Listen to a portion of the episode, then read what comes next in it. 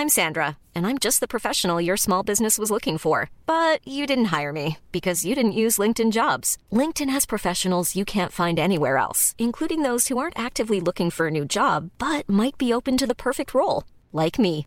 In a given month, over 70% of LinkedIn users don't visit other leading job sites. So if you're not looking on LinkedIn, you'll miss out on great candidates like Sandra. Start hiring professionals like a professional. Post your free job on linkedin.com/people today. Heraldo Podcast, un lugar para tus oídos. Yo tengo una prima muy intimidante.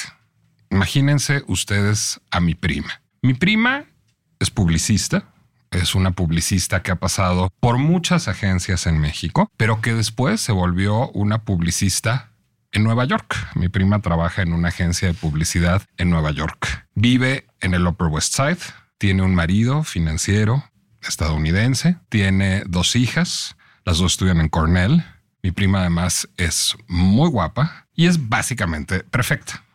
Es decir, uno la ve en la que dice, esta no es prima de Nicolás, esta es perfecta. Mi prima hace las cosas perfecto, es súper trabajadora, es súper inteligente, es súper ordenada, es súper elegante, se viste súper bien y además, pues vive en Nueva York. Entonces ya cuando uno es perfecto y vive en Nueva York, sí ya está muy cabrón, porque además pues siempre ha ido a un lugar más cool que cualquiera que esté en cualquier lugar y pues siempre hay que preguntarse cuando viene la prima de visita, ¿a dónde lleva uno a la prima? Eso es un problema, es una pregunta que hacerse. Bueno, hasta que llegó el momento en que la respuesta fue automática, afortunadamente, en su última visita, porque resultó que unas pocas semanas antes de la más reciente visita de mi prima, Elena Reigadas fue designada por la lista 50 Best como la mejor chef mujer del mundo. Y entonces el restaurante de Elena Reigadas, Rosetta, pues, se volvió el lugar más cotizado posible para ir a cenar. Yo tengo una ventaja adicional, además, que es que soy amigo de Elena hace como 25 años, entonces me puedo saltar las trancas, mandarle un WhatsAppito y decirle, por favor, por favor, por favor, una mesita, aunque sea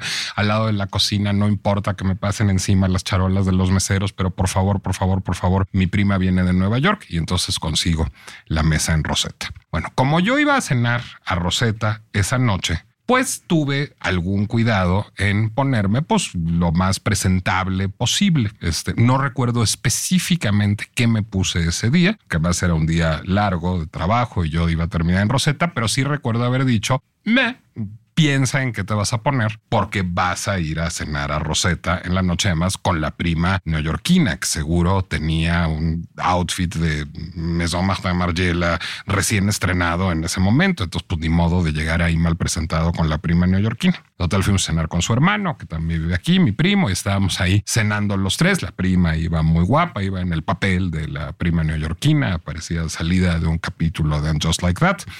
Y de pronto volteamos a la mesa de al lado y hay tres, eh, pues digamos, angloparlantes, no necesariamente eran estadounidenses, a lo mejor eran canadienses, seguramente no eran ingleses ni australianos, porque el acento no iba por ahí, que estaban de shorts y chanclas. Es decir, tenían unos shorts pues, baggy, como unos cargo shorts algunos, otros traían unos shorts como de jugar básquetbol, tenían unos flip flops que se veían así como comprados en un drugstore, este, eh, en fin, con un diseño pues más bien tosco, no muy afortunado y pues unas t-shirts que ahí se ven, se ve que la plancha no les había pasado en algún tiempo ya. Y yo empecé a hacer estas cosas de viejito reaccionario que hago a veces, de decir, qué barbaridad, qué horror que la gente ya no se vista para salir a cenar, cómo es posible que estemos en el restaurante de la mejor chef mujer del mundo, una casa en la Roma de principios del siglo XX, llena de historia, estamos bebiendo este vino prácticamente inconseguible, una uva que es solo siciliana, y estos señores aquí están con esos shorts y estas chanclas tan feas comiendo en la mesa de al lado.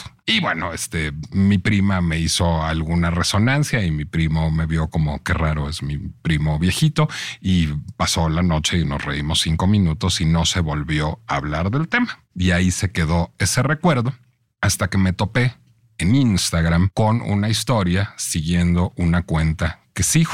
Una cuenta de un señor que se llama Zachary Weiss. Zachary Weiss es un influencer, columnista de distintas publicaciones, particularmente de Vogue, en donde escribe sobre estilo. Fue cronista de sociales para el Observer durante mucho tiempo. Tiene una agencia de relaciones públicas, tiene su propia marca. Es, digamos, una criatura del mundo, diría más que de la moda del mundo sartorial, porque aunque tiene, digamos, un particular interés por eh, pues, ser provocador, todo esto lo hace dentro de los marcos de la sastrería tradicional y suele vestirse con sastres italianos o ingleses o estadounidenses que le hacen trajes maravillosamente cortados y es además particularmente creativo con sus smokings. Cuando yo oigo el término creative black tie me preocupo muchísimo porque siempre pienso que alguien va a sacar una corbata de moño de ositos preatada a juego con una faja de ositos, pero no es el caso de Zachary Weiss. Zachary Weiss consigue telas extravagantes, alguna vez incluso a partir de una cortina de baño, eh, y va con grandes desastres a que le hagan smokings perfectamente cortados y los ha tenido de seda, de terciopelo, de racar, de cortina de baño, con los pantalones perfectamente cortados, un moño negro atado a mano, la camisa blanca con este, la botonadora oculta, es decir, es perfecto con un puntito de extravagancia con estilo sartorial tradicional. Y bueno, Zachary Weiss fue invitado a la inauguración del Festival de Cine de Cannes, a la premiere de Indiana Jones, de la nueva película de Indiana Jones. Y pues estaba ya muy arregladito en este, la cola para la alfombra roja, para entrar a la, a la función, el Palais de Festival, y no lo dejaron entrar. ¿Por qué no lo dejaron entrar? Porque había un código vestimentario, había un dress code que decía black tie. Y bueno, Zachary Weiss traía su corbata negra de moño. He was wearing black tie. Sí, pero Black tie es una expresión inglesa que generalmente quiere decir traer un smoking. Y en la interpretación del Festival de Cannes, un smoking es negro o de este tono de azul marino que los ingleses y los estadounidenses llaman midnight blue. Y no es ninguna otra cosa. Entonces que llegara con un smoking cuyo saco era de seda estampada, aunque el pantalón fuera negro, tuviera su ribete lateral de satín, la camisa fuera blanca con botonadora oculta, la corbata fuera negra de moño, bueno, pues les hizo que no lo pudieran aceptar. Afortunadamente, cuando uno es Zachary Weiss, tiene amigos en la boutique de Giorgio Armani en Cannes y entonces corren con un smoking negro nuevecito, se lo prestan, se cambia en el baño y entra a la inauguración del Festival de Cannes. Pero ahí lo que, mientras además veía yo a Zachary Weiss rodeado de toda suerte de actrices y modelos con vestidos coloridos, eh, de telas extravagantes, con bordados fantasiosos. Decía yo, pues caray, qué, qué injusto porque el hombre estaba maravillosamente bien vestido, porque está rodeado de otras personas que están maravillosamente bien vestidos, pero por una interpretación que resulta demasiado rígida y demasiado estricta, pues le están impidiendo el acceso, a pesar de que su elegancia, su donosura, incluso le da realce al evento. Se ve incluso bonita de pronto esta mancha de color en medio de un océano de smokings negros. Y entonces pensando eso, me empecé a pelear conmigo mismo. Dije, a ver, aquí estás aplicando un doble rasero, estás aplicando un doble estándar. ¿Por qué tendría derecho Zachary Weiss, tan colaborador de Vogue, tan influencer de moda, tan amigo de las estrellas, tan cliente de las mejores astrerías del mundo, de desapegarse de un dress code y por qué los gringos de chanclas de Rosetta no? ¿Quién determina qué es la elegancia? Para qué sirve un código vestimentario y cómo debe aplicarse un código vestimentario. ¿Hay un acto de discriminación en un código vestimentario o al revés hay una preservación de una tradición y una manera de honrar un entorno? Y en esas estaba yo peleándome conmigo mismo cuando unos amigos míos muy elegantes muy estilosos, muy conocedores de las formas, digamos, que deben observarse en los buenos lugares que frecuentan con enorme asiduidad, de pronto se vieron ante el dilema de que a ella la admitieran en un restaurante y a él no. ¿Por qué? Porque los dos estaban vistiendo shorts. Esa es la pinche complejidad del doble o triple rasero de los códigos vestimentarios en nuestros tiempos.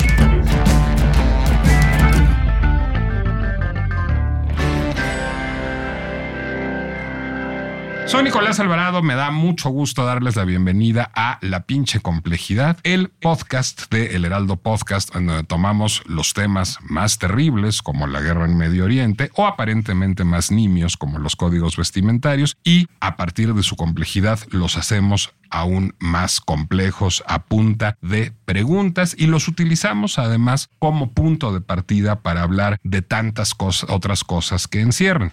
¿Por qué? Porque los códigos vestimentarios, me parece, distan mucho de ser un tema nimio, porque creo que están jugadas variables de clase, de género, generacionales, culturales en general, cuando estamos hablando de la necesidad de vestirse o no de una cierta manera para tener acceso o no a un cierto lugar. Y no soy el único que piensa eso.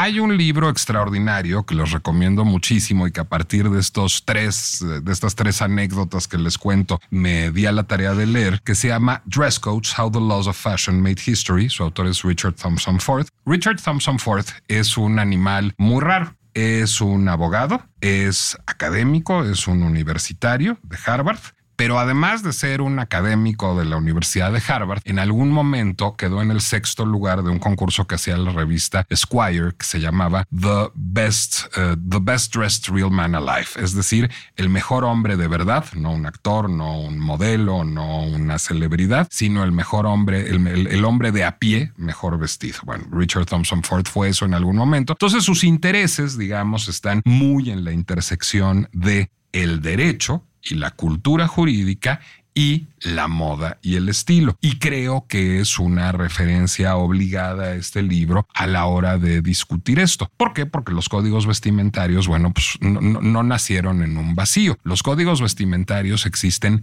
más o menos desde el Renacimiento, tenían un origen jurídico, eh, naturalmente, y lo que buscaban era generar una, pues muy férrea separación de castas, de clases. Es decir, había cosas que la aristocracia podía vestir, como por ejemplo los zapatos de tacón o ciertos tipos de sombrero o ciertas telas, y que la burguesía y lo que después daría en llamarse el, el proletariado no podían vestir. E históricamente los códigos vestimentarios lo que buscaban era justamente discriminar, ser discriminatorios. Después de eso, con los años, sin embargo, y esto de manera muy importante en el siglo XX, se fue modificando. ¿Por qué? Primero porque dejamos de vivir en una sociedad de castas, empezamos a vivir en sociedades crecientemente democráticas o democratizantes al menos, en donde se suponía que cualquiera que pudiera pagar un cierto restaurante, un cierto hotel, una cierta experiencia, podía acceder a ella. Y entonces más bien lo que se buscaba era pues lograr preservar un cierto storytelling del lugar. Eh, eso tiene mucho que ver con los códigos que había en alguna época de, por ejemplo, tener que ir de corbata a ciertos restaurantes. Eh, yo recuerdo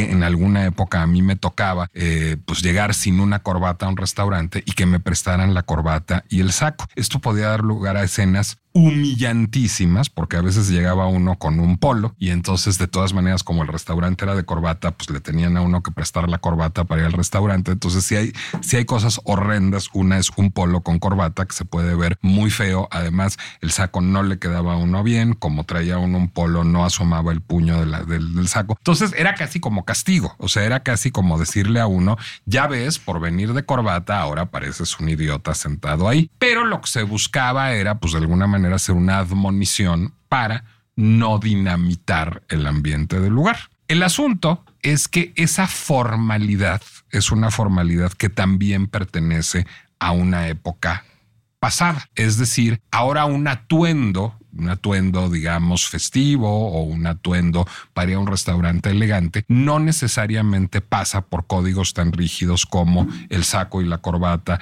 o las medias de nylon y el, y el zapato de tacón. Y vemos todo el tiempo en las alfombras rojas, las crónicas de sociales, las fiestas, que hay un gran ejercicio de la creatividad para manifestar, digamos, el propio estilo vestimentario. Entonces, de pronto que haya pues, lugares que exigen un código vestimentario, parece un poco loco, Pero también es cierto que luego le pasa a uno, como cuando voy yo a Rosetta, y ver a la gente que no está honrando ese estilo vestimentario, lo que hace es distraer de la experiencia. Es decir, en un lugar muy hermoso, en donde la comida es muy buena, en donde la conversación se presupone efervescente, pues de plano voltear y ver unos turistas de shorts y chanclas no es la cosa que resulte pues más digna de salud. Y en medio de todo esto apareció en Threads el post de mis amigos Birro y Lola, aquí presentes, que cuentan esta experiencia en donde van a este restaurante y no lo dejan entrar a él y sí a ella porque traen shorts que ahora les voy a pedir que me cuenten. Pero ahí es en donde resulta pues más perturbadora, perturbadora el asunto. Yo no solo conozco Birro hace varios meses, sino además lo sigo en Instagram y tengo de sus noticias vestimentarias de vez en cuando. Y es un hombre cuyo estilo vestimentario francamente admiro. Se viste muy bien y se viste muy bien haciendo un uso muy frecuente de shorts. De entrada, usar shorts es todo un arte. Los shorts deben de estar bien cortados, deben de llegar en el caso del máximo largo, apenas arriba de la rodilla, algunos pensamos que deben de ser un poco más cortos. Los shorts con demasiados bolsillos pueden ser francamente feos. ¿Con qué se pone uno un short? Es también importante. Y Birro hace muy bien el asunto de los shorts y se ve muy elegante y muy estiloso. Y Lola, que es su socia y esposa, es una mujer muy elegante y muy estilosa y a veces resulta incluso bonita la imagen, porque Lola es muy de faldas largas, de ver a la mujer de largo y al hombre de corto. Cuando los ve uno en sus fotos es casi un trastocamiento de lo habitual y lo hacen los dos también, que es muy bonito, pero no estuvieron de acuerdo en ese restaurante con mi diagnóstico, chicos. A ver, cuéntenos, Birro y Lola, bienvenidos, productores, fotógrafos, influencers, ¿cómo fue esta escena en este restaurante? Mira, lo que nos pasó, bueno, el thread que tuviste fue a raíz de justo lo que nos pasó. Al inicio lo íbamos a dejar por alto, pero yo estuve días y días pensándolo y dije, no, tengo que hacer algo, no sé qué. Bueno, lo primero que se me ocurrió fue subir esto en thread. Entonces fue cuando puse, em, se les hace normal que en un restaurante se pueda pues admitir a una chica vestida de short, pero no a un hombre, ¿no? ¿Qué pasará si entra una persona no binaria de short? ¿Qué, qué regla aplica, no? Todo pasó de que, bueno, teníamos una reservación en un restaurante de Polanco, cuyo nombre no voy a mencionar, lo cual es muy elegante de tu parte, entre paréntesis. Porque también no quiero como, digamos que no quiero criticar ni apuntar a un solo lugar porque son prácticas que al final se aplican en muchos lugares, ¿no? Entonces entramos, bueno, teníamos una cena con dos amigas. Yo no era la que iba de short, mm. yo iba de vestido. ¿ok? Entonces entramos con una de las dos amigas que ella iba de short. Entonces ella iba de short negro, con saquito negro, unas botas, y Birro casualmente también iba de short, pero era un traje, o sea, era un conjunto, un traje de lino muy elegante. Cabe mencionar que los dos iban muy elegantes, obviamente con, conocemos los códigos de vestimenta de este tipo de, de lugares. Y lo chistoso de este día es que justamente Birro me dijo, oye, ¿cómo voy vestido? Siempre me pregunta, ¿no? Y justo tiene un traje que este traje tiene dos modalidades, tiene el pantalón y tiene el short. Y yo le dije, ve de short, hacía calor y aparte es un lugar eh, que se presta em, que vayas de short y justo él lo estuvo pensando y, yo le dije, no, ve de short, te ves súper cool, eh, te ves muy bien así, ¿no? Fue mi parte un poquito mi culpa, ¿no? Entonces entramos con esta amiga y pues nos dicen en, en la entrada, ¿no? Eh, sí tenemos su reservación, solo que no se permite la entrada con shorts. Entonces digo, hoy somos, son dos de short. Dije, pues sin modo, ¿qué, hacemos? ¿No? Nos vemos los tres. Y fue cuando la hostess dice, ah, no, no te preocupes, ¿no? Le dice a mi amiga, es, las mujeres no, no hay problema, solo aplica eh, para los hombres. Y ahí fue cuando yo de verdad como que empiezo a irritarme un poquito y le hago repetir y digo, o sea que ella puede entrar, pero él no. Eh, sí, correcto, son, son las reglas del, del, restaurante. Y sí me molesté, me molesté y empecé a preguntarles y no se les hace un poquito retrógrada. Entonces empezaban a ver que yo pues estaba molesta y fue cuando todos me empezaron a ignorar, ¿no? Yo era la, la señora enojada, no sé, empezaron a desviar las miradas, mi amiga, no, tranquila, eh, Viro, no, no, no pasa nada, voy a la casa y yo así, no, no, no, hay, hay que, o sea, no, no es posible. Yo no lo creía, dije, nos van a dejar entrar, no es posible, no, no puede ser. Y pues bueno, eh, lo que pasa es que, bueno, Birro para llevar la fiesta en paz se fue a la casa, se fue a, cambiar el, pantalón, ¿no? Sí, ustedes viven en otra colonia, por cierto. En otra colonia, se fue en taxi, yo entré con mis dos amigas, la segunda ya había entrado, y yo pues yo estaba muy enojada, o sea, me dejó, dije, no, no es posible. Bueno, no, no porque lo, lo tomé personal de que cómo, cómo es posible que manden a mi esposo que está bien vestido a la casa. Eso sí me molestó, pero lo que me más me molestó fue como que lo vi mucho más allá de, nuestro, de nuestra situación personal. Dije, a ver, estamos, ya no estamos en la época del renacimiento, como dices, no, estamos en el 2023, estamos en la Ciudad de México que se quiere como muy incluyente y todo, y pasa eso. ¿Qué pasa si llega una persona no binaria? ¿Qué pasa si llega una persona transexual vestida de short? O sea, ¿qué le van a decir? Obviamente a estos lugares no van, porque son lugares que de por sí son excluyentes con nada más con estas, pues, estos códigos de vestimenta. Entonces, todo fue a raíz de eso. Yo al, día siguiente dije, voy, estaba en mi computadora escribiendo una carta abierta al restaurante. Dije, no me puedo quedar, que estaba muy enojada, ¿no? Entonces, bueno, quiero que Viro también cuente su lado de la historia porque no lo vivió para nada igual, ¿no? Bien. Así es. Bueno, en sí, todo esto que sucedió bajo la visión de Lora, eh, en sí, en el momento, en el presente, yo lo viví de una forma de, pues no voy a guardar la fiesta, pues vivo a, ahora voy a 10 minutos a mi casa, me regreso y no pasa nada. Digamos que lo vi, o sea, digamos que no, no me puse a pensar en las otras consecuencias bajo esa actitud. De alguna forma quizás después dije, ah, pues quizás soy egoísta al decir, ah, pues no me causa conflicto, voy a mi casa, me pongo un pantalón, and that's it. Que era el mismo pantalón y regresé y el guardia de afuera me dijo, ah, ya se te desdobló el short. Entonces, bueno, este tema nos causó en la noche y en los días siguientes como un... Nos causó discusiones. Nos causó discusiones internas. Sí, discutimos entre los dos de que... Porque yo le decía a Laura, no, ves que a ver, tú eres francés, a veces es una mentalidad aquí muy diferente.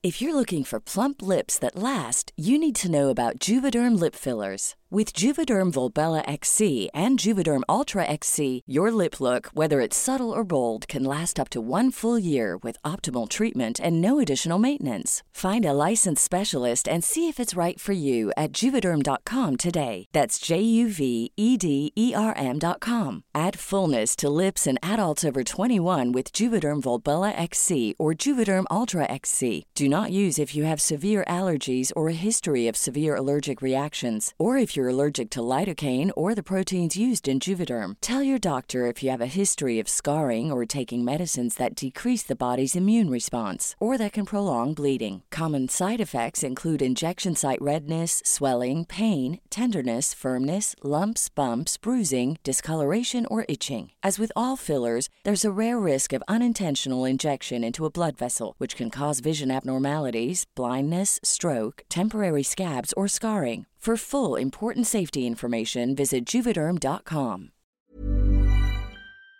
Diferente a veces. Y la verdad, yo no estaba en el papel de querer educar al de la entrada, a la hostess, con los que vamos, a los invitados. No, o sea, hubiera sido como yo en ese momento me sentí un poco pues yo no soy quien para andar enseñando a la gente que sí está bien, que es código, que está bien vestido, que, que no está bien vestido. Que también hay que notar que en este lugar y en muchos lugares en Polanco, cuando entramos, yo noté que la mayoría de las mujeres que estaban ahí estaban muy poco vestidas. Te digo, y en estos lugares generalmente quien paga la cuenta, y son cuentas muy altas, es el hombre. Entonces dije, o sea, las mujeres pueden entrar en traje de baño si quieren, pero los hombres que son los que pagan no pueden entrar con short de traje. O sea, hablamos, no hablamos del short de, deportivo, del short del cargo short. No, no, no, hablamos de un short elegante y todo. Así sí se me hizo como muy paradójico la situación. Déjenme llevarlo por dos lados, porque hay dos lados por los cuales llevarlo. Voy a empezar por el sencillo. El sencillo es, pues, las modas vestimentarias son una cosa que está en, constante evolución. Es decir, cómo vestían mis padres para ir a un restaurante elegante en los años 80 hubiera sido inaceptable en los años 30. ¿Por qué? Porque en los años 30 una mujer se ponía un vestido largo y un hombre se ponía un smoking para ir a cenar. Y en el siglo XIX un hombre se ponía un frac para ir a cenar. Este, hay un capítulo de Downton Abbey en donde le dicen a alguien que baja de smoking que bajó en pijama. ¿Por qué? Pues porque el smoking era en términos relativos informal con respecto al frac. Es decir, los códigos vestimentarios de entrada no son algo estático en el tiempo. Hay anécdotas muy famosas de Marlene Dietrich siendo citada por la policía parisina por estar paseándose por París en pantalón cuando las mujeres no podían salir públicamente en pantalón y le dijeron, Madame Dietrich, usted será una estrella internacional, pero aquí nos está alborotando el gallinero y por favor vayas a poner una falda, cosa de la que ella no hizo el menor caso y se hizo un escándalo internacional en el momento. Soy cualquier mujer anda de pantalón en cualquier ciudad del mundo. La moda y los, y los códigos vestimentarios del brazo son dinámicos y eso es importante. Entonces, bueno, hay, en efecto, una, política retrógrada en un restaurante que no ha acusado, voy a hablar de desarrollos muy este, puntuales del mundo de la moda, pero muy identificables y diría yo con mucho conocimiento masivo. A ver, hace que será 10 años que Pharrell Williams fue de Smoking y Shorts a una entrega de los Oscars. Por cierto, no es mi atuendo favorito de Pharrell Williams, pero fue de Smoking y Shorts y fue muy celebrado y muy alabado por muchos, incluida John Rivers, que podía ser muy perra, etc. La otra es, hace más o menos, yo creo que 10 o un poquito más de años, que Tom Brown empezó a sacar primero las colecciones de trajes de hombre con los pantalones arriba del tobillo y después de esto las colecciones de trajes de hombres con shorts y hicieron furor en el mundo de la moda. Y este restaurante, y creo que Lola lo dice muy bien, pues está en Polanco, es decir, no es un comedor popular este, en Santiago Papasquiaro, sino es un restaurante que está en el, barro, en el barrio que se precia de ser el apex de lo trendy y lo fashion en México. Entonces, pues, sí hay una política retrógrada. Ahí voy con Lola. Pero ahí va la segunda, que es la que de verdad me importa. Bueno, por un poco en qué contexto pasa esto hay eh, los hombres y las mujeres ejercían, eh, digamos, la creatividad vestimentaria de manera igual hasta la Revolución Francesa. Después de la Revolución Francesa, con los valores de la Ilustración, vino algo que Lipovetsky en el Imperio de lo Efímero, su historia de la moda, llama la Gran Renunciación. La Gran Renunciación es un momento en que los hombres, digamos, al imperar los valores burgueses, los hombres decimos, nosotros estamos hechos para trabajar, para construir instituciones, para construir la sociedad, para acumular capital y no para lucirnos. Pero para mostrar estatus tenemos a nuestras mujeres y nuestras mujeres son como este billboard ambulante que va cargado de joyas y sedas y satines y entaconado, etcétera, para decir yo soy un hombre poderoso y exitoso porque mi mujer se viste de manera muy glamorosa y extravagante y lujosa, lo cual tiene todo que ver con los valores del siglo XVIII o del siglo XIX. En el siglo XXI, y creo que ahí Lola tiene toda la razón, pues pretender que las mujeres pueden usar shorts y los hombres no, me lleva a, a dos caminos que me resultan igualmente inquietantes. Me parece, diría yo, más discriminatorio con las mujeres que con los hombres. Totalmente. Uno, una mujer puede vestir informal y un hombre no, porque un hombre es un ente productivo y una mujer no. Entonces, como las mujeres no tienen nada que hacer, pueden vestir informal. En cambio, los hombres tienen que, tienen que encarnar la estética del trabajo. Esa es la primera idea subyacente. La segunda idea subyacente es las mujeres pueden ser un objeto de deseo, pueden ser objeto de las miradas y pueden enseñar la piel. Los hombres no. Entonces, pues evidentemente un short es una prenda que enseña más piel, pero la piel masculina es tabú porque los hombres no podemos ser sexualizados porque eso nos reduciría a, a un estatuto pasivo. En cambio, las mujeres están ahí para ser sexualizados. Se los pregunto a ambos. ¿Qué tan discriminatoria les parece la práctica? Ya sé que a Birro poco y a Lola mucho, pero tanto para hombres como para mujeres. O sea, yo, yo también quiero decir y que quede claro, yo estoy totalmente a favor de los códigos de vestimenta. O sea, está muy bien que ciertos restaurantes te digan no puedes entrar con short. Mi problema es cuando no se aplica al igual para los para todos los géneros. Te iba a decir los dos géneros, todos los géneros. Correcto. Estamos en el 2023. Entonces, yo, yo digo, al final un código de vestimenta no debería de ser una imposición. Un código de vestimenta es una información para la adaptación de tu vestimenta a cierto tipo de evento o situación o establecimiento. Solo debe ser eso. Es una guía, no debería ser una obligación. Cada quien lo puede interpretar según su género, según su estilo y según sus recursos también, porque ahí también hay un un elemento un poco excluyente en los códigos de vestimenta, no solo hacia los géneros, pero también hacia los niveles de recursos, como le decías del black types. A veces ciertas personas no tienen cómo comprarse cierto tipo de atuendo, ¿no? Entonces ahí es, es donde está mi problema a mí, ¿no? Sí, sí, sí nos generó esa, ese, ese contraste de plática porque yo estaba en la parte de, de hombre, de pues de alguna forma en la situación privilegiada, de que pues nunca me había sucedido esa, esa parte de, ah, no puedes porque estás enseñando pierna. y sí generó un debate entre los dos, bastante. Sí, creo que duró como una semana y fue, fue cuando empezamos a hablarlo con otras personas que cuando veía Birro que las demás personas estaban, ¿cómo? Como que estaban también como un poco de mi lado, que creo que Birro empezó a entender que el problema iba mucho más allá porque él dijo, a mí no me causó problema, no pasa nada. Y dije, tenemos que verlo de una forma un poquito más general. Al final es un tema de sociedad, es un tema de diversidad y de inclusión. Y pues esta incomodidad, inconformidad, pues es la motivación al final al cambio. Y sin cambio, pues no hay evolución. Entonces yo creo que es necesario tener esa conversación. O sea, no vamos a llegar a ninguna conclusión, pero por lo menos si logramos crear un debate o conversaciones como él y yo tuvimos desde que pasó, creo que ya, ya es algo ganado para nosotros.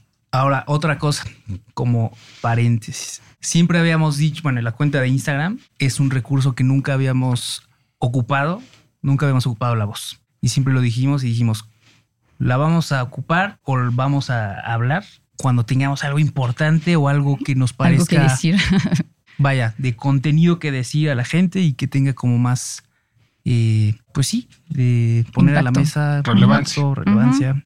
sí, pues y entonces fue, fue así, nos invitaste al podcast, dijimos, ah, creo que vale la pena, vale la pena, porque ya, ya estamos perdiendo el tiempo hablándolo entre nosotros, por lo menos que nos escuchen y que hablen con nosotros si tienen, pues, opiniones nos interesa. Yo creo que resulta muy reveladora la reacción de cada uno y no solo es una reacción nacional, si es una reacción de género, siendo como Birro un hombre mexicano. Sí creo que, digamos, hay una cultura nacional de no hacerla de pedo, este, que, creo que, por cierto, tiene sus muchos encantos. O sea, de... sí, ya estamos aquí, vamos a pasarla bien, no porque no pude entrar. No a ver, estarás de acuerdo que yo nunca, nunca soy de las personas que la hacen de pedo, como dices, siempre evito el conflicto. De verdad, no soy esta persona, nunca, nunca armo escándalos ni nada, pero no sé, me tocó de verdad en lo profundo del corazón. A eso voy. Es que sí, es muy discriminatorio en términos de género. Porque lo que hace el a, a, pesar de que parece que el discriminado es el hombre, o sea, tú no puedes vestir eso y ella sí, en realidad creo que inconscientemente la discriminada es la mujer. Sí. Ella sí puede, porque ella no tiene que parecer gente seria, no tiene que parecer gente productiva, y porque ella sí puede ser sexualizada, sí le podemos estar viendo las piernas. Entonces, finalmente, y, resulta, si quieres, déjame echarle un paso más, hasta quizás tácitamente homofóbico, porque entonces es, ah, me interpela ver las piernas desnudas de un hombre, está cuestionando mi masculinidad. ¿Por qué? Porque si yo veo unas piernas femeninas desnudas, estoy reafirmando mi heterosexualidad. Y si veo unas piernas masculinas este,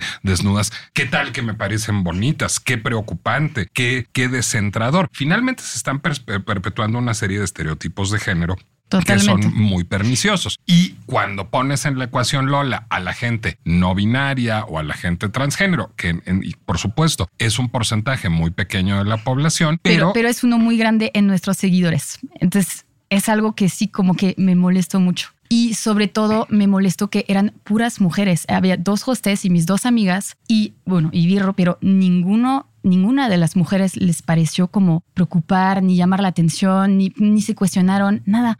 Subimos y me dicen, estás enojada, ¿verdad? Y yo, claro, estoy muy enojada. Todavía lo estoy. O sea, sí, sí, o sea, estoy enojada. Ahora, el problema digamos, Richard Thompson Ford en el libro que les recomendaba dice algo que me parece una provocación interesante, pero no sé si totalmente lógica, que es, él está como ustedes en favor de los dress codes, este, los fashionistas suelen estarlo siempre, y lo que dice es, sin embargo, que hay una discriminación de género implícita en el dress code que obliga a, y pone el ejemplo, los hombres a ir de saco y corbata y a las mujeres a ir de medias y, y tacones. Y lo que él postula es un, modelo de dress code en donde sea obligatorio ir de saco y corbata o medias y tacones pero no se diga qué género debe usar qué prenda y que dé la bienvenida tanto a los hombres de saco y corbata y de medias y tacones, como a las mujeres de saco y corbata y de medias y tacones, y a todo aquel que no quiera definirse por uno de esos dos géneros e ir de saco, de corbata, de medias, de tacones o todas las anteriores. Sería un lugar al que yo iría encantado, me parecería como una recreación del cabaret berlinés de la Alemania de Weimar, pero no sé si todo restaurante, todo bar, todo hotel quiere tener esa vibra y quiere tener estos clientes como yo que iría feliz a este. Yo, yo, tengo un buen amigo con el que luego hago proyectos. Siempre decimos que entre mis corbatas y sus tacones tenemos la imagen perfecta para conquistar a cualquier cliente, pero no sé si necesariamente todo lugar quiere tener esa vibra. Y me parece muy respetable que no. Hay lugares que lo que quieren es atraer a papás con sus hijos o lo que quieren entre, es atraer a heterosexuales veinteañeros que están ligando o a viejitos conservadores y se vale también. La pregunta es, si el camino de Ford, de Thompson Ford no fuera el camino, pues lo que obligaría es a tener criterio. Y eso sí está más cabrón, porque entonces te vuelves Steve Rubel en la puerta de Estudio 54. Porque, a ver, si yo fuera el método hotel de ese restaurante, yo si hubiera, seguro, porque además he visto a Birro de Shorts varias veces y lo hace muy bien, si hubiera, si te hubiera dejado entrar, pero no hubiera dejado entrar a los gringos de shorts y chanclas de Rosetta con esas chanclas como de drugstore y esos cargo shorts abajo de la rodilla. Y hubiera sido muy discriminatorio de mi parte. ¿Y si fuera Mark Zuckerberg? no lo dejaría entrar. no. Pero está mal. Que viene con Elon Musk. O sea, sí es controversial porque al final, sí, bueno, cuando me, cuando dijiste los americanos con las flip flops y los shorts, inmediatamente pensé, aún el prototipo actual podría ser un Mark Zuckerberg, la persona mega exitosa, internacionalmente conocida con shorts.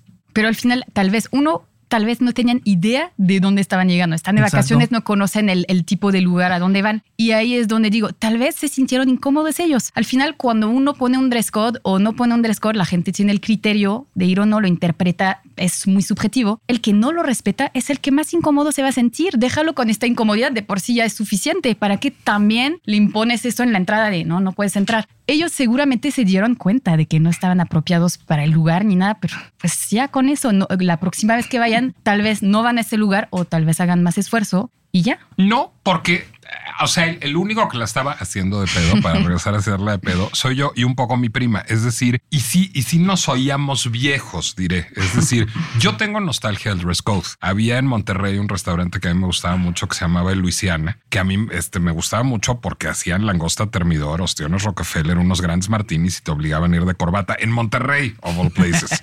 este, el, o a lo mejor conocieron el mítico Four Seasons en el Seagram Building de Nueva York, este extraordinario. Eh, eh, edificio de Mies van der Rohe, en donde también te prestaban un blazer. Tenían una colección de 30 blazers azulmarinos preciosos para que prestarte un blazer porque no podías no sentarte de saco a la mesa. Yo tengo nostalgia de eso, pero a lo mejor es una nostalgia malentendida y creo que Birro hizo un apunte muy importante. entran Mark Zuckerberg y Elon Musk a Rosetta. ¿Qué hace Elena Reigadas? O sea, ¿qué haces si eres un chef etualé, si eres un restaurantero que tiene unos lugares de moda y de pronto aparece en tu ciudad Mark Zuckerberg con su camiseta gris y sus adilets? Y, que alguien y que se haga público y que salga en una nota. No los dejaron entrar por el short. En ese momento es la sociedad retrógrada. No, no es, ah, qué restaurante tan selecto o al final termina siendo algo negativo el, no, el no dejar entrar a la gente. Al final, lo que, bueno, algo que platicaba con Lola era, entiendo que haya un dress code. Al final, en las bodas, en los Oscars, sí, estamos a favor de los dress code. Y el que no lo lleva, pues es el que se siente incómodo y es, es el que, digamos, asume las consecuencias, pero no creo hoy en día que sea un motivo para decir no puedes entrar con eso. O sea, tú votarías por el dress code optativo, digamos. Sí, como decía, el dress code no es una imposición, es una información. una sugerencia, una orientación. Cada quien lo interpreta como quiere, al final. Y en el momento en el que tú eres el metro de hotel, eres la hostess, tienes que dejar entrar a quien se presenta. A ver, si el dress code es de negro y llega alguien de rojo, era muy claro. También los dress code tienen que ser muy específicos, porque como decía, los dress code son muy subjetivos. Tú puedes decir, mm, es elegante, ¿no? Cada quien tiene su idea de la elegancia, como decías, ¿no? Entonces, yo creo que si impones un dress code, tienes que ser extremadamente específico. Y si no lo eres, pues ya, si llega la persona de como, como pasó ahí con, con esta persona en, en el Festival de Cannes, pues si no fue lo más específico posible, no puedes negar la entrada. O Ahí sea, también hace falta una renovación del lenguaje, porque black tie literalmente significa corbata negra. Es decir, Exactamente. yo podría ir con los cargo shorts, la t-shirt y los flip-flops y ponerme una corbata negra y decir, I'm in black tie. Sí, Exacto. pero sabrías que es una provocación, ¿no? O sea, de tu parte y- depende. y, sabes a, A qué ver, de parte de Bueno, la- Nicolás la- sería, El término pero- es malo. Pero, Pero- sí, a ver, black tie, ¿qué significa para la mujer? Por- porque para la mujer black tie el- el- no aplica.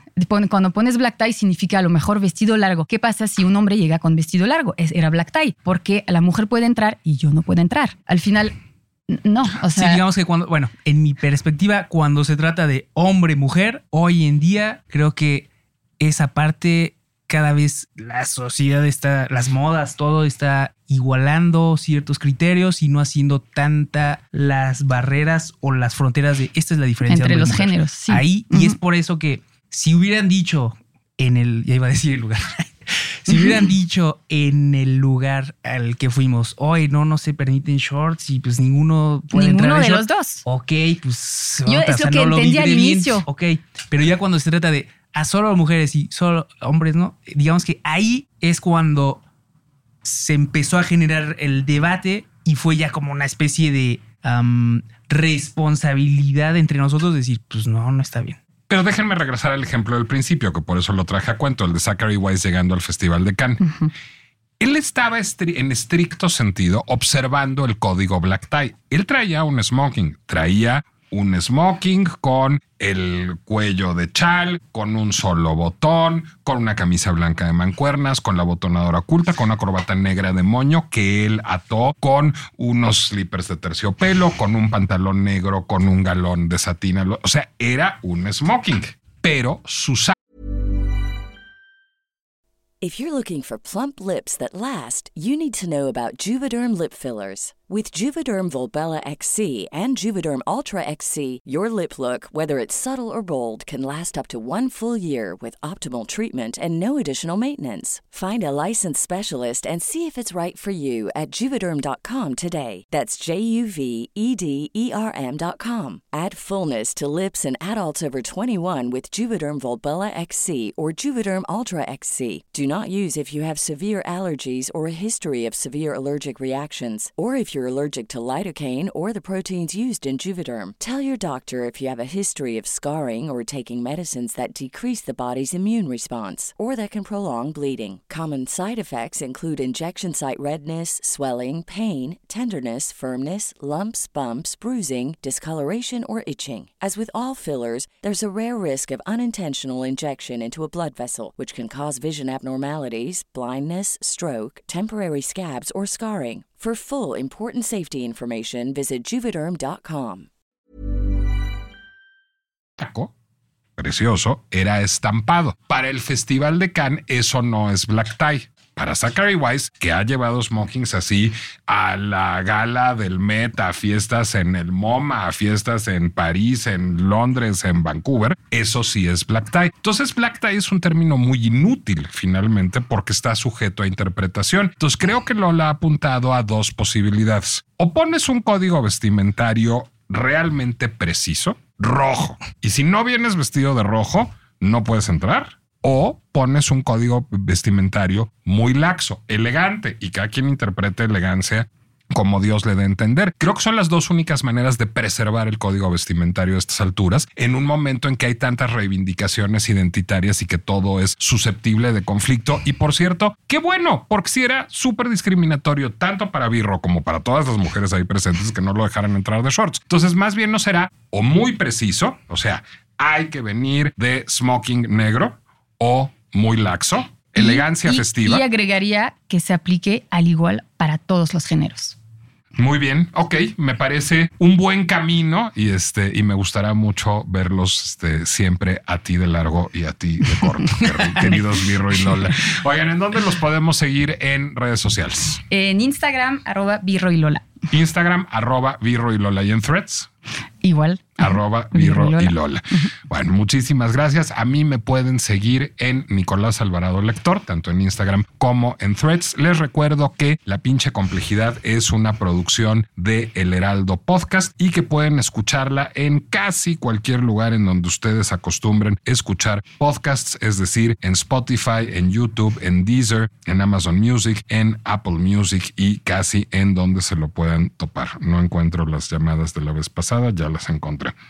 Tenemos algunos mensajes de nuestro episodio pasado. Andrés Rodríguez Victoria dice, gran episodio maestro, ¿cómo se hace para ser un gran lector? Es decir, ¿cómo hace para descubrir tantos libros que recomienda? Pues a, estas alturas del partido es re fácil navegando en Instagram. Cuando yo supe que Virro y Lola venían a hablar de dress codes, pues entré a Amazon y puse dress codes a ver qué encontraba y lo encontré. Esta pregunta hace 20 años, cuando no había internet, si era más difícil y se pasaba uno muchas horas en la biblioteca. César Cambeck dice, excelente, uno de mis capítulos favoritos hasta ahora. Esto sobre periodismo digital y clickbait es información que todos debemos conocer. Muchísimas gracias a ustedes por acompañarnos y un favor, shorts, sí, abajo de la rodilla, nunca por piedad.